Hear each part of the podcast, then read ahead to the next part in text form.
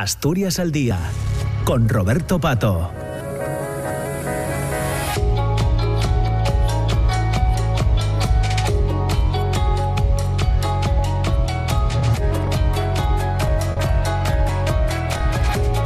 Diez de la mañana y siete minutos. Eh, continuamos con la segunda parte de Asturias al Día en este martes 23 eh, de enero.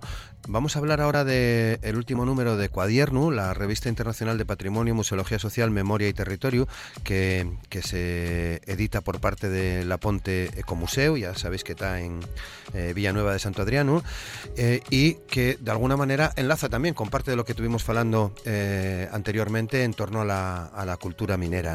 Vamos a hablar ahora con Jesús Fernández, que es el, director de, de Cuadiernu. Jesús, ¿qué tal? ¿Cómo estás? Muy buenos días. Hola, buenos días. Encantado de estar charlando contigo. Muy bien, muchas gracias porque eh, tenemos ya sobre la mesa el eh, número 12 de, esta revista de La Ponte Comuseu, eh, Cuadierno. Eh, bueno, una, una gran publicación, 12 números. si te pregunto por un balance, ¿qué nos dirías? ¿Qué fue, qué fue pasando con, con Cuadierno desde, desde el primer número hasta ahora?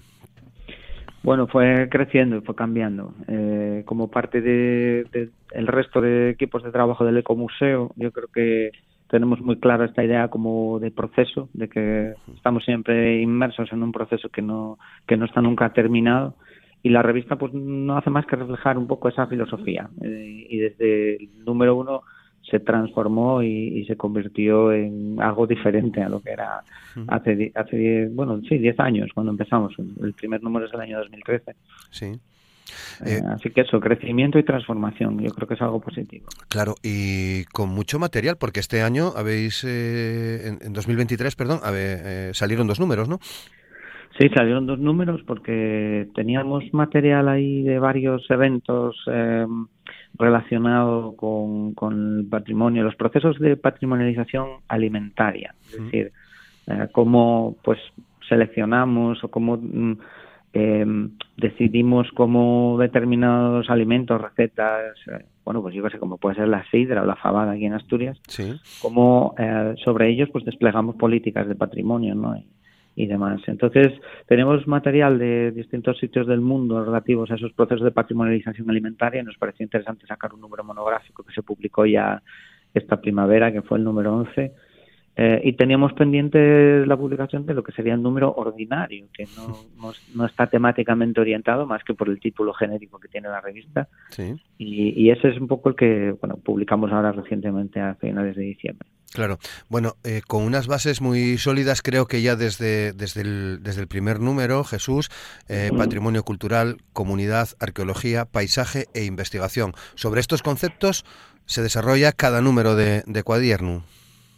Sí, el subtítulo resume un poco, porque esos términos mm, son los que ponemos en el en la introducción de este número, que habla un poco de, son como un poco las palabras clave, ¿no? Que, se pueden sacar de, del número, pero el subtítulo de la revista es eh, Revista Internacional de Patrimonio, Museología Social, Memoria y Territorio. Como ves, pues sí hay conexiones, ¿no? Un poco con todos estos términos y son un poco las palabras clave que marcan la directriz de los temas que nos gusta tratar en la revista.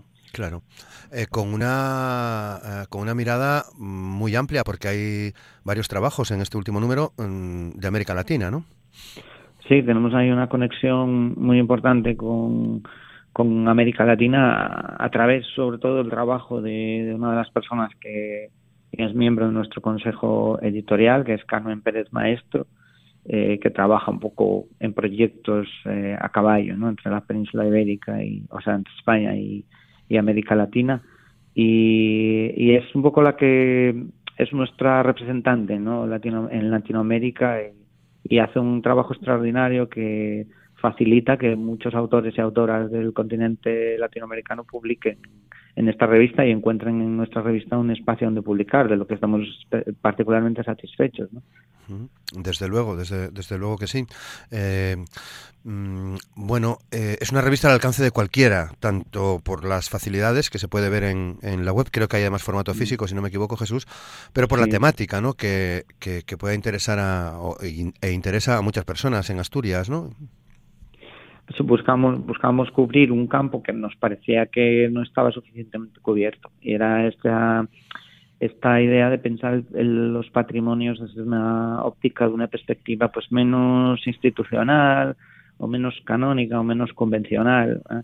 Eh, pensar en esos patrimonios en los que están intervenidos ¿no? por las comunidades o que no están reconocidos institucionalmente pero tienen cabida también cualquier otro tipo de patrimonio. Es decir, en ese sentido la revista es abierta, pero sí es cierto que su foco o está más orientada a estas cuestiones que tienen que ver con aspectos sociales vinculados al patrimonio ¿no? y, que tienen un arraigo territorial. Y en ese sentido, cualquier persona que esté interesada un poco en, en esos términos, esos conceptos clave, es decir, la variable patrimonio, territorio, comunidad, vamos a decirlo así, pues va a encontrar tanto en los contenidos de la revista eh, interés como, como también una plataforma válida para publicar eh, o para plantear algún tipo de discusión o, o incorporar algún tipo de contenido, ¿no? Eh, o sea que yo creo que es una revista que puede tener interés tanto para gente de Asturias como para gente de todo el mundo. Sí, sí, desde, luego. Eh, importante que se haga desde la Ponte, desde el Ecomuseo. Eh, enlazáis, eh, bueno, haciéndolo desde ahí, demostráis que se puede, que estas cosas se pueden hacer eh, desde, desde, un, desde un lugar como, como, como la Ponte y con, con una proyección internacional. Sí, sí, al final eso que llamamos lo global no es más que realidades locales interconectadas. Es decir, que que desde tu, tu localidad el principal espacio de intervención sobre lo global es tu pueblo, es tu localidad, ¿no? Y esto, bueno, pues algo que tenemos claro desde hace mucho tiempo. Eh, esto es un proyecto situado y territorializado. Y, y, claro que, por supuesto, desde nuestra esquina del mundo podemos reclamar la globalidad y, de hecho, así lo hacemos y la revista es la prueba de que, de que se puede hacer. Es decir, que personas de continentes y de países muy lejanos encuentran en nuestra revista un espacio de confianza en el que contarnos qué es lo que hacen allí, ¿no?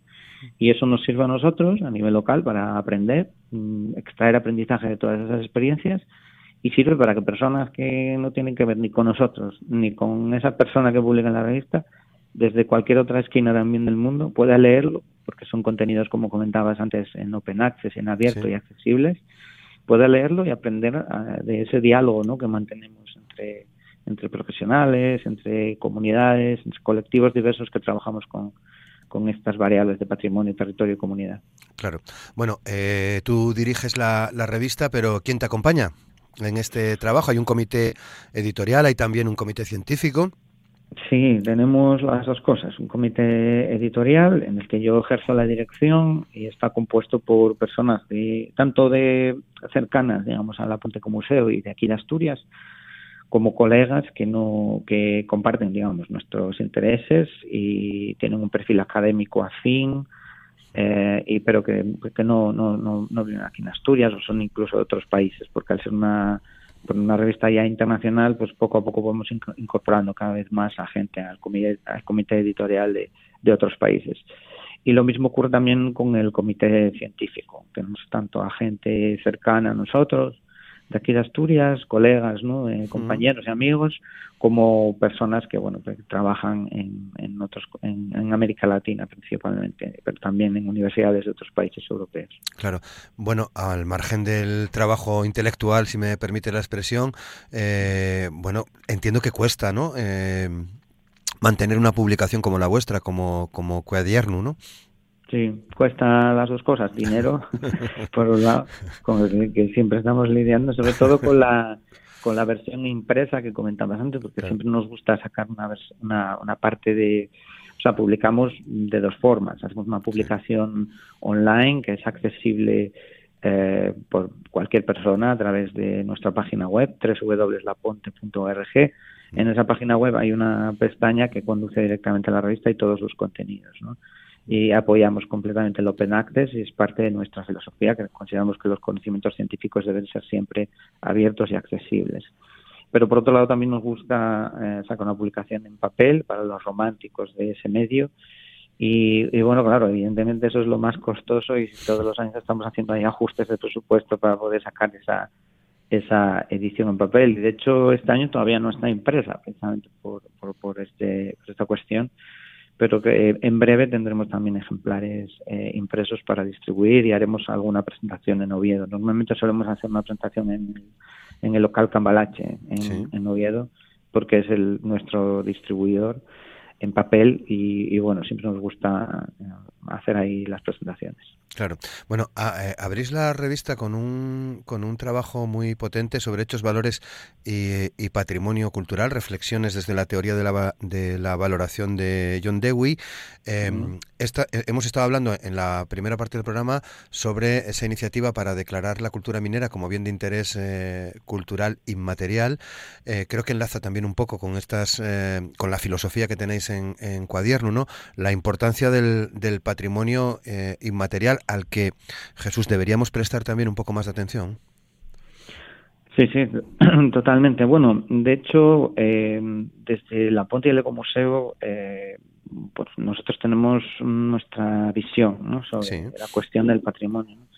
Y de hecho, para nosotros el patrimonio es concebido siempre como un, una cuestión de carácter inmaterial, es decir, que sí que a veces remite a una materialidad eh, en ocasiones, pero el proceso de patrimonialización es siempre un proceso inmaterial. No sé si me estoy explicando. Sí, sí. Que cuando nosotros declaramos que algo es patrimonio y algo no lo es, al final es una decisión humana que se basa en valores de carácter inmaterial. ¿Me explico? Sí. Es decir, decidir que una iglesia es patrimonio o, o otra iglesia no lo es, es una decisión que tiene que ver con valores, con decisiones que están ancladas en, en pues en, en, opiniones, en valores, en, en, preferencias, vamos a decirlo así. Y en ese sentido, todo proceso de patrimonialización es inmaterial, ¿no?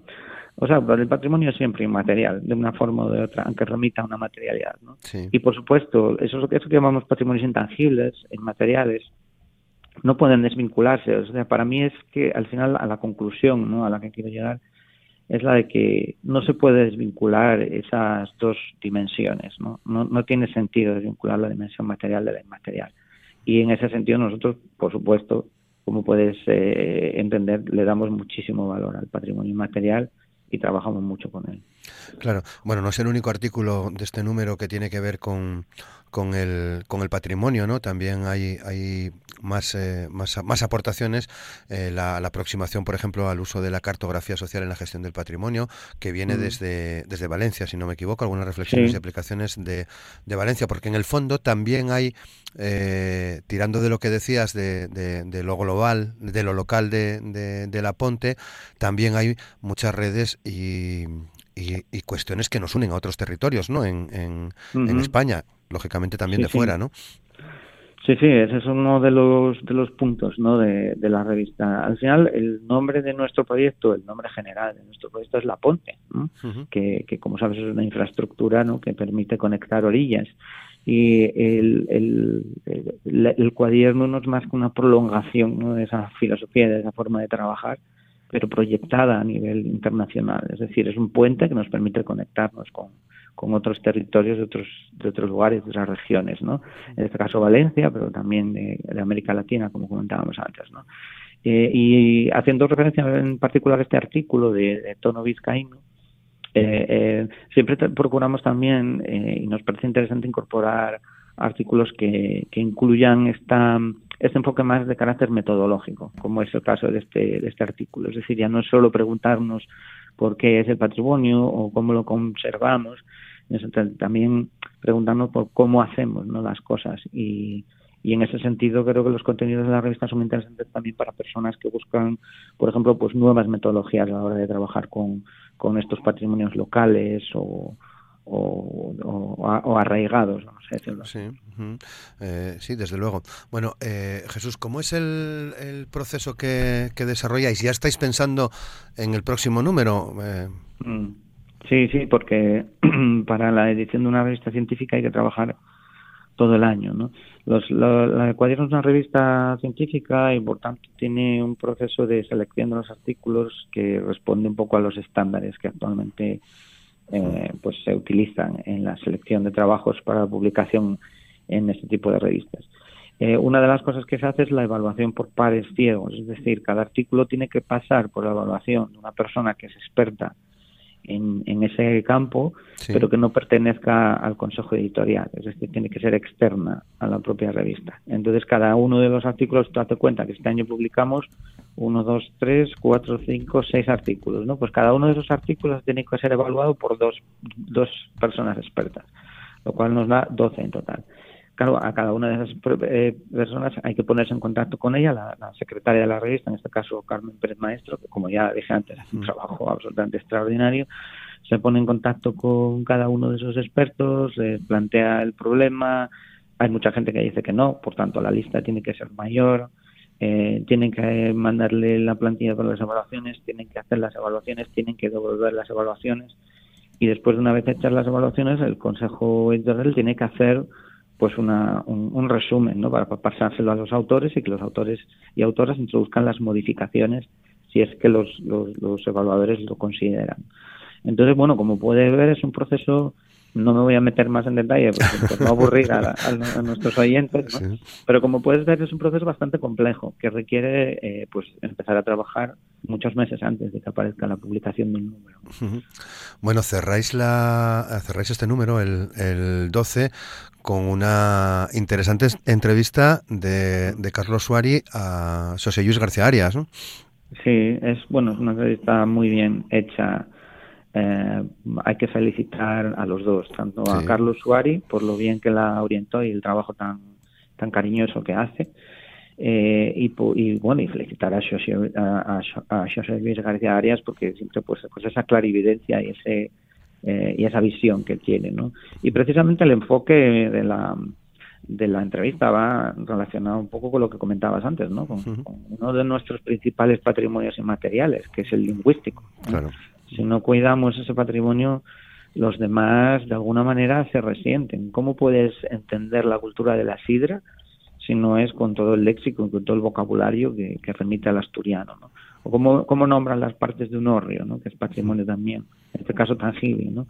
¿Cómo nombran las partes de un orrio si no es remitiendo a, eh, a, la lengua? Exacto. Entonces, bueno, te pongo dos ejemplos como te puedo poner cien mil, ¿no? Sí, sí. Eh, la, la, lengua es un, elemento central dentro de nuestros patrimonios y la entrevista pues gira en torno a, a esa cuestión, ¿no? Sí, sí, claro. Eh, eh, y a otras que se tratan, ¿no? Es una entrevista muy interesante y aborda muchas cuestiones. Sí, sí, sí, desde luego, desde luego que sí, es muy, además muy recomendable la, eh, su lectura, desde luego que sí. Bueno, nos quedan pocos minutos, Jesús, pero lo suficientes para hablar un poco también de, de, lo que es la Ponte, para, para quien esté un poco despistado sobre, sobre qué, qué hacéis ¿no? en, en la Ponte como museo, que estáis en Villanueva de Santo Adriano, con un proyecto ya más que consolidado, ¿no? Entiendo yo. Sí, bueno, como te comentaba antes, nuestra visión es más de proceso siempre. Eh, y como somos gente así, mm, que no es fácil, que no, no somos muy conformistas. Si, algo nos caracteriza como equipo es que no somos muy conformistas. Entonces, bueno, siempre vemos cómo mejorar, siempre estamos mirando. Entonces, no, no, no, lo, no lo daría por consolidado, pero sí entiendo perfectamente lo que quieres decir y es que ya tiene un proyecto, es un proyecto que ya tiene una trayectoria y un reconocimiento tanto a nivel local como a nivel internacional. Tenemos varios premios, tenemos, eh, bueno, toda esta cuestión de la que hablamos ahora de la revista. Eh, y bueno, en ese sentido sí que ya hay una trayectoria que, bueno, demuestra que hay un trabajo riguroso y, serio, ¿no? Detrás de todo el proyecto de Comuseo. Pero por, resumir, para gente que no sepa lo que es, pues eh, el, el Comuseo, la Ponte en el Comuseo, que está localizado en, el Consejo Santo Adriano, aquí en Asturias, lo describimos como, como centro de investigación y Ecomuseo. Y, y se resume de forma muy sencilla en, que somos un grupo de personas que vive en el territorio y trabaja con, en torno a sus, a sus patrimonios. ¿no? Eh, hacemos algo muy tradicional de aquí de Asturias, que es estaferiar. ¿no? Eh, para la gente que, que no lo sepa, la estaferia pues era un tipo de trabajo colectivo que se hacía cuando había que arreglar algún camino o había que reparar alguna infraestructura colectiva y no había quien lo arreglara pues entonces, eh, pues de aquella no había obras públicas, pues entonces lo que hacía la, gente del pueblo era ponerse a la tarea. Si hay que arreglar tal cosa, pues eh, hacía una, una esta feria eh, y, en torno a esa institución colectiva se ponían a trabajar en común y, reparaban ese, ese elemento. Pues hace unos años nos planteamos que, el, el, el patrimonio de Santo Adriano estaba en un estado un poco lamentable en varios sentidos, ¿no? Y no tenía un proyecto de futuro. Entonces decidimos pues estaferiar en torno a ese patrimonio, es decir, crear este colectivo que la Ponte para ponerse a trabajar en, eh, y crear ese, ese proyecto de futuro para, para el patrimonio de Santo Adriano. Y en eso ya vamos trabajando estos años. No se puede resumir un poco así, más que darte una definición técnica de qué es un ecomuseo, que igual a lo mejor pues, requeriría más tiempo y más. Claro, sí. Bueno, pero hmm, tenéis tenéis eh, actividades, eh, bueno, hay un centro al que se puede ir, ¿no? Un edificio físico que se puede que se puede visitar, además de, recorrer la zona, claro. Sí, bueno, el edificio físico, o sea, la, oficina, el, centro que nosotros tenemos de trabajo en realidad no está pensado tampoco para recibir allí a gente. Ponemos a veces alguna exposición temporal y demás, pero sobre todo el trabajo del Ecomuseo se hace en el territorio. Es decir, es un trabajo de Calella. El trabajo principal del Ecomuseo es el trabajo de Calella. Muy bien. Es decir, eh, visitar, hacemos visitas guiadas a distintos elementos que tienen interés patrimonial y lo hacemos eh, a través de caminos, de rutas, de, itinerarios que, que, van recorriendo el territorio contando la historia de ese territorio. Muy bien. Un ejemplo de las actividades que hacemos. Claro. Bueno, pues eh, seguimos en contacto. Eh, Jesús, hoy lo tenemos que dejar aquí. Te agradecemos mucho que hayas compartido este tiempo con eh, nosotros y con los oyentes de la radio pública de, RPA para hablar de Cuadierno, de vuestra revista, de vuestro último número. Lo dicho, seguimos atentos y seguro que tenemos ocasión de volver a charlar contigo. Un placer conocerte, un placer conversar en, en este día contigo. Muchas gracias. El placer es mío, Roberto, y estamos aquí a vuestra disposición siempre que haga falta. Un saludo. Gracias, saludos. Pues despedimos a, Jesús eh, Fernández, director de, esta revista eh, Cuadierno, que os aconsejo que podéis encontrar, si os apetece, en laponte.org. Está en abierto el último número, que es el 12, pero también eh, los números anteriores, con, con lo cual hay mucho material ahí para para, para leer y para, bueno, pues entender seguramente muchas cosas. Lo dejamos aquí. Eh, son las 10 de la mañana y 29 minutos. Mañana más. Mañana estaremos de nuevo a partir de las 9 de la mañana en la radio pública en RPA. Asturias al día. Feliz martes. Hasta mañana. Gracias.